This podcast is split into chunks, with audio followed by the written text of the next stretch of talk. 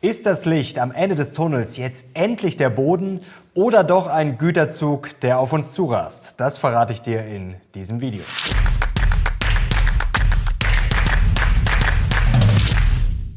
Servus Leute und willkommen zum aktuellen Briefing. Heute gibt's wieder die heißesten Charts und News rund um die Börse. Und wir klären heute, warum das Licht am Ende des Tunnels in Wahrheit ein Güterzug sein könnte, der auf uns zurast. Davor warnt jetzt nämlich Morgan Stanley. Dann gibt's einen Mindblow zum starken Dollar und natürlich wieder Geldideen und meinen konkreten Plan für die Börse in den kommenden Wochen. Und jetzt legen wir los.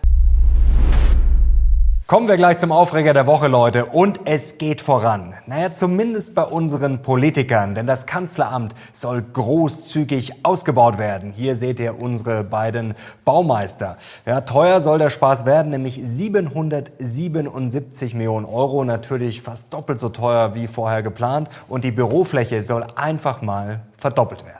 Während wir ächzen unter Energiekrise, Inflation und uns der Waschlappen empfohlen wird, bekommt der Kanzler einfach mal eine zweite Wohnung, eine Kita gibt's auch noch und auch noch einen Heli-Landeplatz. Und das, obwohl die deutsche Regierungszentrale doch heute schon rund achtmal größer ist als das Weiße Haus zum Beispiel. Ja, die FDP vor der Regierungsbeteiligung fand man das Vorhaben nicht so gut. Jetzt ist man auch ganz Kleinlauch geworden. Aufregend war die Woche auch für die Grünen, denn während die Ampel noch stümpert bei den Atomkraftwerken, hat Greta Thunberg, die grüne Ikone, einen rausgehauen und sich überraschenderweise dafür ausgesprochen, ja, dass die deutschen AKW besser weiterlaufen sollten. Und Leute, mir reicht's jetzt auch mit diesem Kindergarten. Ich glaube, das ist das Geringste, was wir verlangen können, dass die AKW jetzt einfach weiterlaufen. Und wer dafür ist, bitte Daumen hoch. Vielleicht kriegen es unsere Politiker ja mit. Ich glaube, der Druck, der in den letzten Wochen und Monaten aufgebaut wurde, der hat zumindest schon ein bisschen was gebracht. Jetzt müssen wir es aber noch vollenden. Und dass es mit Wind und Solar ja alleine vielleicht ein bisschen schwierig wird, das zeigt das Beispiel Bornholm. Da gab es nämlich die letzten Tage, letzte Woche schon einen wunderbaren Blackout.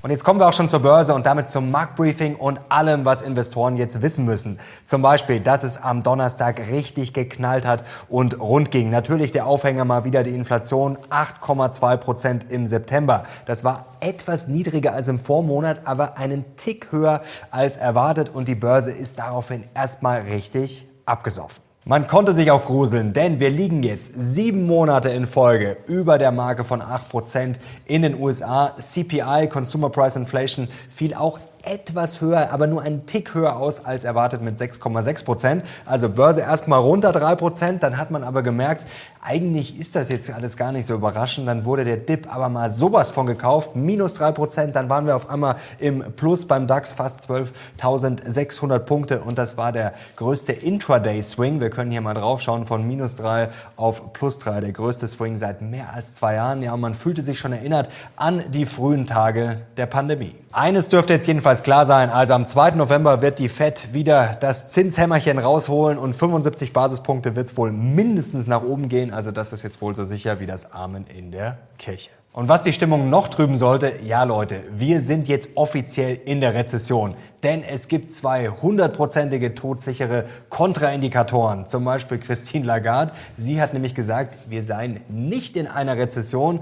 Und dann kam auch noch Joe Biden und hat gesagt, ach Rezession, also das sieht er jetzt nicht so ernst. Also wenn die beiden das sagen, dann sollte man schon mal ganz scharf mit einer Rezession rechnen. Vor allem, weil sich gerade die Warnungen überall überschlagen. Zum Beispiel hat der IWF diese Woche gewarnt und die Wachstumsaussichten massiv nach unten korrigiert. Schau mal drauf hier. Und was das wahre Bedenkliche ist, laut IWF soll ein Drittel der Weltwirtschaft im kommenden Jahr in die Rezession schlittern.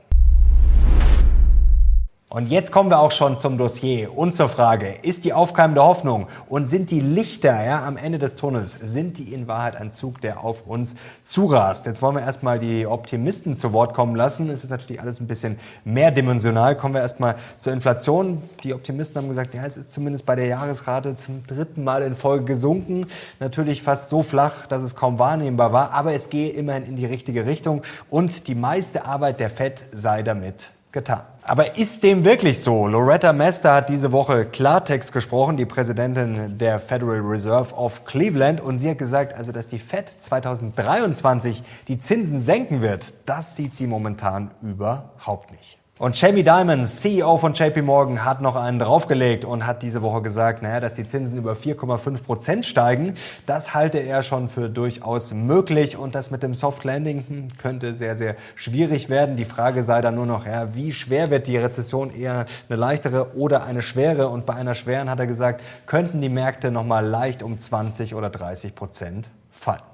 Zinsen Richtung 4,5 Prozent, das ist genau das, was der Markt gerade spielt. Blicken wir mal drauf und da seht ihr, es marschiert hier schon stramm Richtung 4,5 Prozent. Das ist jetzt das Jahresende, wo die Fed Funds Rate dann erwartet wird. Interessanter ist aber, wenn wir noch weiter schauen, dann fragt man sich, hm, warum sind nicht 5 Prozent drin? Also zuletzt für Ende April hat der Markt schon 4,92 Prozent gespielt. Vor den Inflationszahlen war es noch deutlich niedriger, da waren es 4,65 Prozent. Und jetzt können wir hier drauf schauen, das ist jetzt Ende März, das ist das Fed Watch Tool. Da könnt ihr auch selber mal schauen. Also da seht ihr jetzt hier die Wahrscheinlichkeiten, wo es hier steht. Und ja, da sind wir schon noch relativ weit oben. Ihr seht, die höchste Wahrscheinlichkeit ist hier für eine Fed Target Rate von 4,75 bis 5,0. Und jetzt kommen wir schon straight zum Güterzug. Wer hat das eigentlich gesagt? Das ist von einem bekannten Bären an der Wall Street und zwar von Morgan Stanley, dem bekannten Herrn Wilson. Den habt ihr vielleicht auch schon mal gehört in den letzten Wochen. Und der hat gesagt, ja, ein Fed-Pivot, ein möglicher, also es reicht ja schon, wenn darüber diskutiert wird oder wenn das Wording ein bisschen geändert wird. Der kann natürlich die Kurse immer mal wieder nach oben pushen, der kann Hoffnung machen. Was die Fed aber nicht stoppen kann, das ist der Güterzug, ja, den jetzt sozusagen die Rezession aufs Gleis schickt und der uns halt einfach die Earnings und die Unternehmensergebnisse richtig verhageln soll.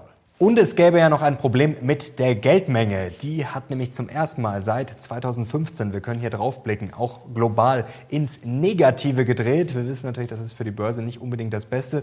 Und es ist auch ein sehr stabiler Rezessionsindikator. Aber das einzige Gute ist, da könnte die Fed und natürlich die Notenbanken zumindest gegensteuern. Und jetzt kommen wir zu den weiteren zwei Treibern, die momentan an den Märkten ja wirklich die dominante Rolle spielen.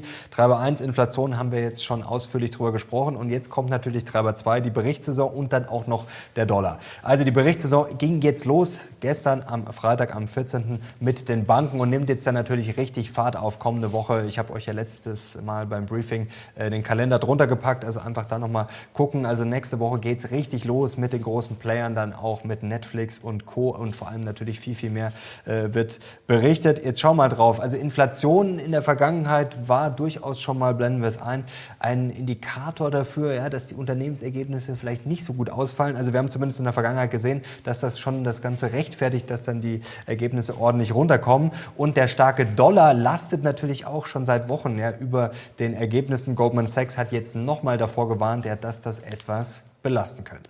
Und was da dran sein könnte, naja, das verrät der nächste Chart. Blenden wir es mal ein und da seht ihr jetzt die Korrelation zwischen starkem Dollar und weniger Revenue Beats, also dass die Unternehmen bei den Ergebnissen sozusagen positiv überraschen. Also da ist sicherlich was dran, dass dieses Risiko durchaus besteht. Wer ist da natürlich fein raus? Naja, die Unternehmen, die quasi ihren Umsatz nur in den USA machen, weil da habe ich dann natürlich kein Problem erstmal mit dem starken Dollar, wenn ich nichts ins Ausland verkaufe. Und jetzt schauen wir mal hier drauf, wer da so dabei ist. Einfach mal Interesse halber. Das heißt jetzt nicht, dass diese Unternehmen besonders toll sind oder das ist jetzt keine Empfehlung. Natürlich einfach mal für euch zur Einordnung. Hier zum Beispiel sowas Klassisches wie Dollar General. Und jetzt bleibt natürlich die Frage, ja, wie schlimm, wie böse wird jetzt wirklich diese Überraschung? Schauen wir auf den nächsten Chart und da sehen wir ja, es wurde schon einiges weggenommen. Und was man jetzt natürlich auch sagen muss, was noch reinspielt, die Frage ist, selbst wenn es jetzt richtig dreckig werden sollte bei Rezession und Co., was zeigt sich jetzt schon in Q3? Also ich glaube jetzt nicht an die große Katastrophe, wie gesagt, weil auch schon einiges weggenommen wurde, weil die Erwartungen schlecht sind und weil sich jetzt auch schon bei vielen Unternehmen gezeigt hat, was die quasi schon vorab berichtet haben, dass es eher positiv überrascht hat. Und jetzt kommen wir zum Mindblow und der fällt heute gleich doppelt aus. Und jetzt fangen wir mit der Fett an und wir reden ja ständig über diesen möglichen Fett-Pivot, also dass die Fett umkippen könnte, umschwenken könnte. Das kann natürlich verbal geschehen. Also zuletzt ist natürlich das Wording schon interessanter geworden, weil die Fett davon gesprochen hat, ja, man muss natürlich alles im Blick haben, natürlich auch die Wirtschaft. Und natürlich ist diese Überlegung auch richtig zu sagen, wie es Andreas ja vor kurzem auch beschrieben hat, die Fett wird jetzt auch die Wirtschaft nicht komplett gegen die Wand fahren lassen. Und jetzt ist die Frage, ja, kann die Fett dann doch schnell um umschwenken. Also die Frage ist natürlich, ja, schnell, das ist jetzt die Frage, da glaube ich eher nicht dran. Aber wenn wir jetzt einfach mal weiterdenken, ein Jahr, überlegt mal, wo wir vor einem Jahr standen. Ja, da war die Inflation noch transitory, zumindest nach Meinung der Notenbanken. Oder selbst vor einem halben Jahr, wo wir da noch standen. Also wie schnell das jetzt ging. Warum sollte es in einem Jahr zum Beispiel nicht schon wieder ganz anders aussehen? Und zwar nach unten. Also in einem Jahr kann die Welt schon ganz anders ausschauen, zum Beispiel wenn man mal auf diesen Tweet hier blickt. Also da seht ihr, wenn man gewisse Sachen mal rausrechnet, anders analysiert, natürlich kann man sich die Welt auch immer schön rechnen, ganz klar. Das ist jetzt nicht die absolute Wahrheit, aber dann sieht die Welt schon wieder ein bisschen anders aus und dass wir jetzt Peak Inflation gerade sehen, gerade mittendrin sind, das ist schon durchaus wahrscheinlich. Es gibt sehr, sehr viele Indikatoren, also wir haben es ja die letzten Wochen auch rauf und runter gemacht und was der Markt spielt, dass die Inflation ordentlich nach unten kommt, also das ist sehr wahrscheinlich und wie gesagt, der schnelle Fed-Pivot, den würde ich nicht erwarten. Aber die Frage ist halt jetzt, will ich jetzt warten, ein oder zwei Jahre, bis die Zinsen vielleicht wieder, weiß ich nicht, bei zwei Prozent unten sind? Ja, das könnte dann etwas oder besser gesagt viel, viel zu spät sein.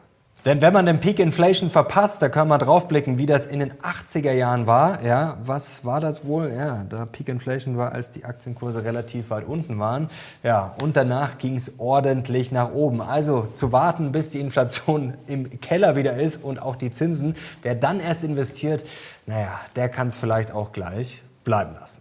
Und was habe ich jetzt vor für die kommenden Wochen und Monate? Ich habe ja noch knapp 30 Prozent Cash und davon will ich jetzt 20 Prozent nehmen. Den Rest halte ich als eiserne Reserve und ich werde das machen, wie ich es zuletzt gesagt habe. Ich werde im November, Anfang November anfangen und werde jetzt einfach dann von diesen 20 Prozent 5 Prozent im äh, November, quasi wie ein Sparplan, breit verteilt auf ETFs und auch dann auf ein paar Einzelaktien. Muss ich jetzt noch schauen, was ich alles genau nehme. Das habe ich mir jetzt noch nicht genau ausgedacht, aber ist ja noch Zeit, zwei, drei Wochen. Also Anfang November geht's los 5%, Dezember 5%, Januar 5% und dann im Februar 5%. So nehme ich dann quasi die Emotionen raus, komme jetzt in den Markt rein. Weil wie gesagt, klar, kann auch schief gehen, völlig klar. Natürlich kann das voll daneben gehen, kann auch schlechtes Timing sein. Es ist ja auch eine gewisse Form von Timing, aber trotzdem stretch ich es jetzt und gehe jetzt, glaube ich, auch in eine Phase rein, die noch relativ heiß ist, weil ich dann, wie gesagt, nächstes Jahr schon wieder dabei sein will. Weil jetzt zu warten bis Ende 23, weiß ich jetzt nicht, ob das dann die, Risi äh, die richtige Risikoübernahmestrategie ist. Was was ich mir jetzt natürlich vorbehalte,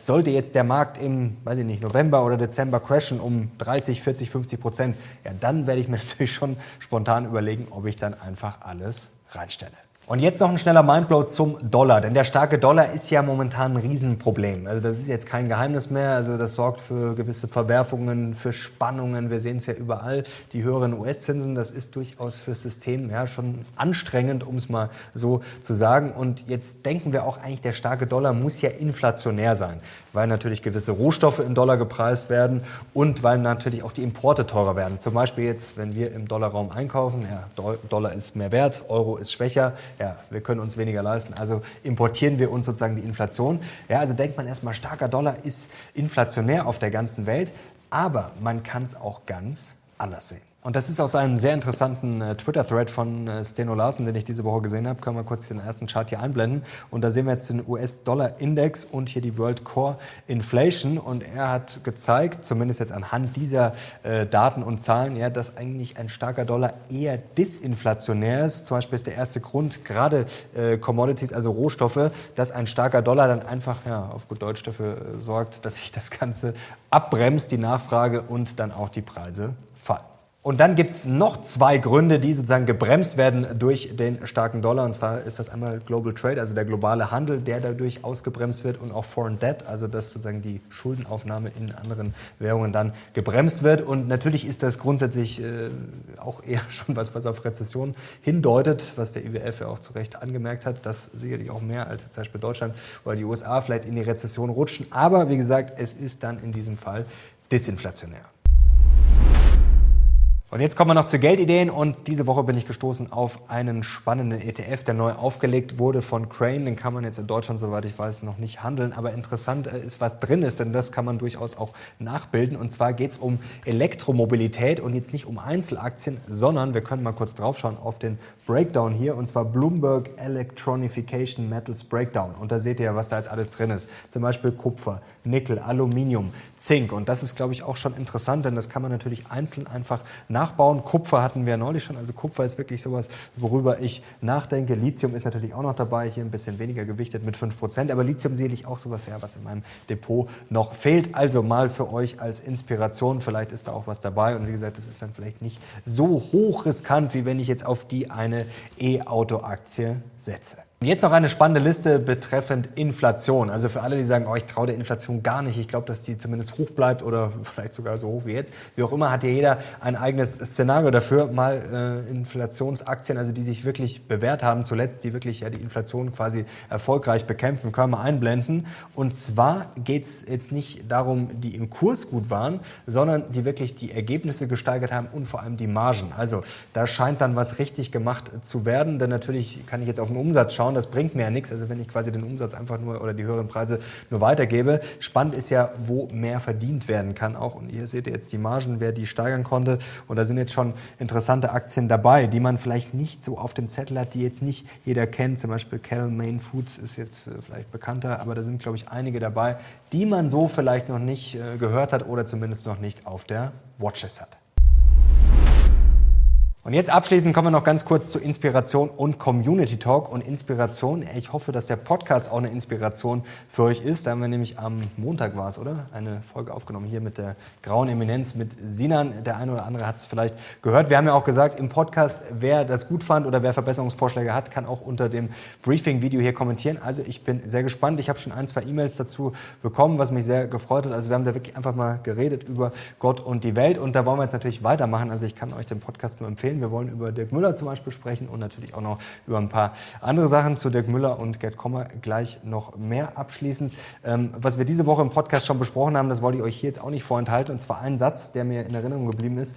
Wie würde es aussehen, wenn es Spaß macht? Und das habe ich im Podcast schon erzählt, dass ich gerade jetzt hier bei einem neuen Projekt gemerkt habe, am Anfang, ja, da wollte man irgendwie zu viel. Also es hat auch Spaß gemacht und war aufregend, aber es war alles vielleicht noch ein bisschen verklemmt, weil man dann einfach zu sehr im, im Kopf ist und dann einfach zu viel will und dann ist manchmal vielleicht ein bisschen, ja, vielleicht ein bisschen unauthentisch oder einfach zu ernst oder wie auch immer. Also das habe ich jetzt gemerkt. Langsam bin ich heiß gelaufen, locker und jetzt macht es noch mehr Spaß als am Anfang und ich habe das Gefühl, euch macht es auch viel Spaß und ich habe gerade zum letzten Briefing, das ist ja mega gelaufen, 120.000 Aufrufe. Also danke für eure Likes, für euer Feedback und wenn es euch gefällt, gerne weiter liken, dann kommen die Videos auch zu mehr Leuten und wir können die finanzielle Bildung voranbringen. Und ich habe da auch äh, wirklich ein tolles Kompliment diese Woche bekommen, ein persönliches, äh, ja, dass sich die Arbeit auszahlt. Das freut mich auch sehr, weil das ist auch noch so ein Satz, der mir den ich mir auch noch notiert habe, ob man wirklich sein Bestes gibt. Und ich muss sagen, momentan äh, habe ich schon das Gefühl, vielleicht ist es nicht das Beste, aber es ist schon nah dran. Also ich hänge mich da wirklich massiv rein und das freut einen dann wirklich, ja, wenn das sozusagen sich die Arbeit auszahlt und es gut ankommt und ihr vor allem euch auch sagen könnt, ja, das bringt mir wirklich was. Das freut mich dann natürlich besonders. Und jetzt noch ganz kurz zur Woche, die war ja turbulent. Erst kam Dirk Müller und ich wusste ja, dass er polarisiert. Also er hat Fans und das auch völlig zu Recht. Ich muss sagen, ich mag Dirk sehr gerne. Ich finde ihn, er ist ein super Typ, er ist unterhaltsam, er stellt auch wirklich interessante Thesen auf. Und das Problem ist dann, was ich diese Woche gemerkt habe, dass man erst schon mal das viel sagen, wie kann man dem eine Plattform bieten? Also das finde ich schon immer ein bisschen schwierig, denn Dirk vertritt ja jetzt keine Thesen, also zumindest jetzt bei, wenn wir sprechen, die jetzt völlig verrückt sind. Also natürlich darf man gewissen extremen Thesen äh, aus meiner Sicht auch keine Plattform bieten, aber ich traue ja euch schon den Zuschauern zu, dass ihr, wenn jemand was sagt, das irgendwie einordnen könnt. Und ich finde es auch wichtig, einfach mal eine komplett andere Sicht auf die Welt zu haben. Und was ich auch immer schwierig finde, dieses äh, ad hominem Argument nach dem Motto, ich mag den nicht oder der hat schon einmal irgendwie was Falsches gesagt sagt. Deswegen ist alles, was er sagt, falsch. Ähm, das ist immer so ein bisschen schwierig. Vor allem klar, dieses Wirecard-Ding kommt dann immer wieder. Ich meine, die Kritik ist auch völlig berechtigt, aber ich finde das dann auch lustig, weil man muss ja mal sagen, wie viele sind denn da daneben gelegen? Also wie viele hatten das äh, privat im Depot, ähm, die es vielleicht dann äh, nicht unbedingt sagen? Oder wie viele bekannte Leute, die es auch gesagt haben, hatten es im Depot? Also das war jetzt nicht Dirk allein und ich glaube, Dirk ist ja sogar noch äh, ausgestiegen, bevor es richtig runtergegangen ist. Und was auch noch wichtig ist, ich könnte euch da einige Geschichten erzählen von Leuten, ja, die auch Wirecard empfohlen haben und das wäre fast auch schief gegangen, kurz bevor es nämlich richtig bergabwärts ging. Da wurden dann einige Sachen auch noch zurückgerufen. Also da immer sagen, ja, Dirk Müller war der mit Wirecard, das finde ich dann auch ein bisschen schwierig. Und das Gerd Kommer-Video, da gab es dann auch wiederum äh, Kritik. Ähm, also Kritik gab es viel, auch bei Dirk Müller mit dem Fonds. Und ich glaube, wir haben da klar drüber gesprochen. Natürlich hätte ich nochmal hier sagen können, ja, Dirk, seit fünf Jahren die Performance und die ist schlecht, da ist ein Sparbuch. Klar, aber es ist ja dann auch irgendwann mal gut und die meisten wissen ja sowieso, dass der Fonds in den letzten Jahren nicht so gut gelaufen ist. Und dann kam Gerd Kommer und dann kam die Kritik, ja, das ist doch jetzt abgesprochen und das ist jetzt, also es stimmt halt einfach hinten und vorne nicht. Das Lustige ist, das basiert ja quasi auf einem, äh, das Gerd Kommer Video auf einem Blogbeitrag von Gerd Kommer, der am 5. Oktober schon erschienen ist. 5. Oktober, da gab es noch gar kein Dirk Müller Video und ja, dann haben wir gesprochen, ob wir das machen können und dann habe ich halt quasi Gerd Kommer ähm, einfach mit dieser Aussage konfrontiert, was ja auch völlig okay ist, wenn ich sage, hier, Dirk Müller hat äh, hier das oder das gesagt oder ein anderer auch, das mache ich ja in anderen Interviews auch, ja, dann spricht man drüber und so ist das entstanden. Mehr nicht. Aber ganz wichtig zuletzt ein bisschen Selbstkritik noch. Vielleicht haben wir da ein bisschen übers Ziel hinausgeschossen. Und ich kann natürlich jeden Kommentar verstehen. Das Timing war jetzt nicht optimal, wenn dann die Kommentare kommen, ja, das ist jetzt irgendwie geplant oder unfair. Ja, wir sind da vielleicht ein bisschen übers Ziel hinausgeschossen. Wir ändern das Thumbnail dann auch und ändern das dann einfach in Crash-Propheten oder wie auch immer. Also falls das blöd angekommen sein soll, kann ich verstehen. Auch sorry an Dirk. Also war wirklich keine böse Absicht, war vielleicht ein bisschen reißerisch. Aber gut, man merkt natürlich an den Reaktionen auch, das muss man auch fairerweise mal sagen, viele Leute ja, feiern es dann auch. Und ähm, ich würde ein Streikgespräch auch feiern. Das wäre dann natürlich äh, face-to-face, äh, eins gegen eins, wäre natürlich fairer und für mich auch spannender. Also wenn ihr das sehen wollt, vielleicht ja, lässt sich das irgendwann umsetzen, dann schreibt es gerne mal in die Kommentare. So Leute, jetzt sind wir am Ende angekommen dieses Briefings und es war eine turbulente Woche, aber sie hat großen Spaß gemacht und turbulent, ja, das ist ja in diesen Zeiten auch leider nichts Besonderes. Und ich kann euch schon mal versprechen, ich würde den Kanal unbedingt abonnieren, denn kommende Woche gibt es viele spannende neue Interviews und auch neue Gesichter, mit denen ich auch noch nie gesprochen habe. Sogar drei neue, oder? Ich glaube, drei neue Gesichter, mit denen ich noch nie ein Interview geführt habe, auch aus komplett unterschiedlichen Fachgebieten und es kommt sozusagen auch ein alter Bekannter. Ich wünsche euch ein schönes Wochenende. Danke für euer Vertrauen und für die Likes und fürs Zuschauen. Ich bin jetzt raus. Macht's gut. Ciao.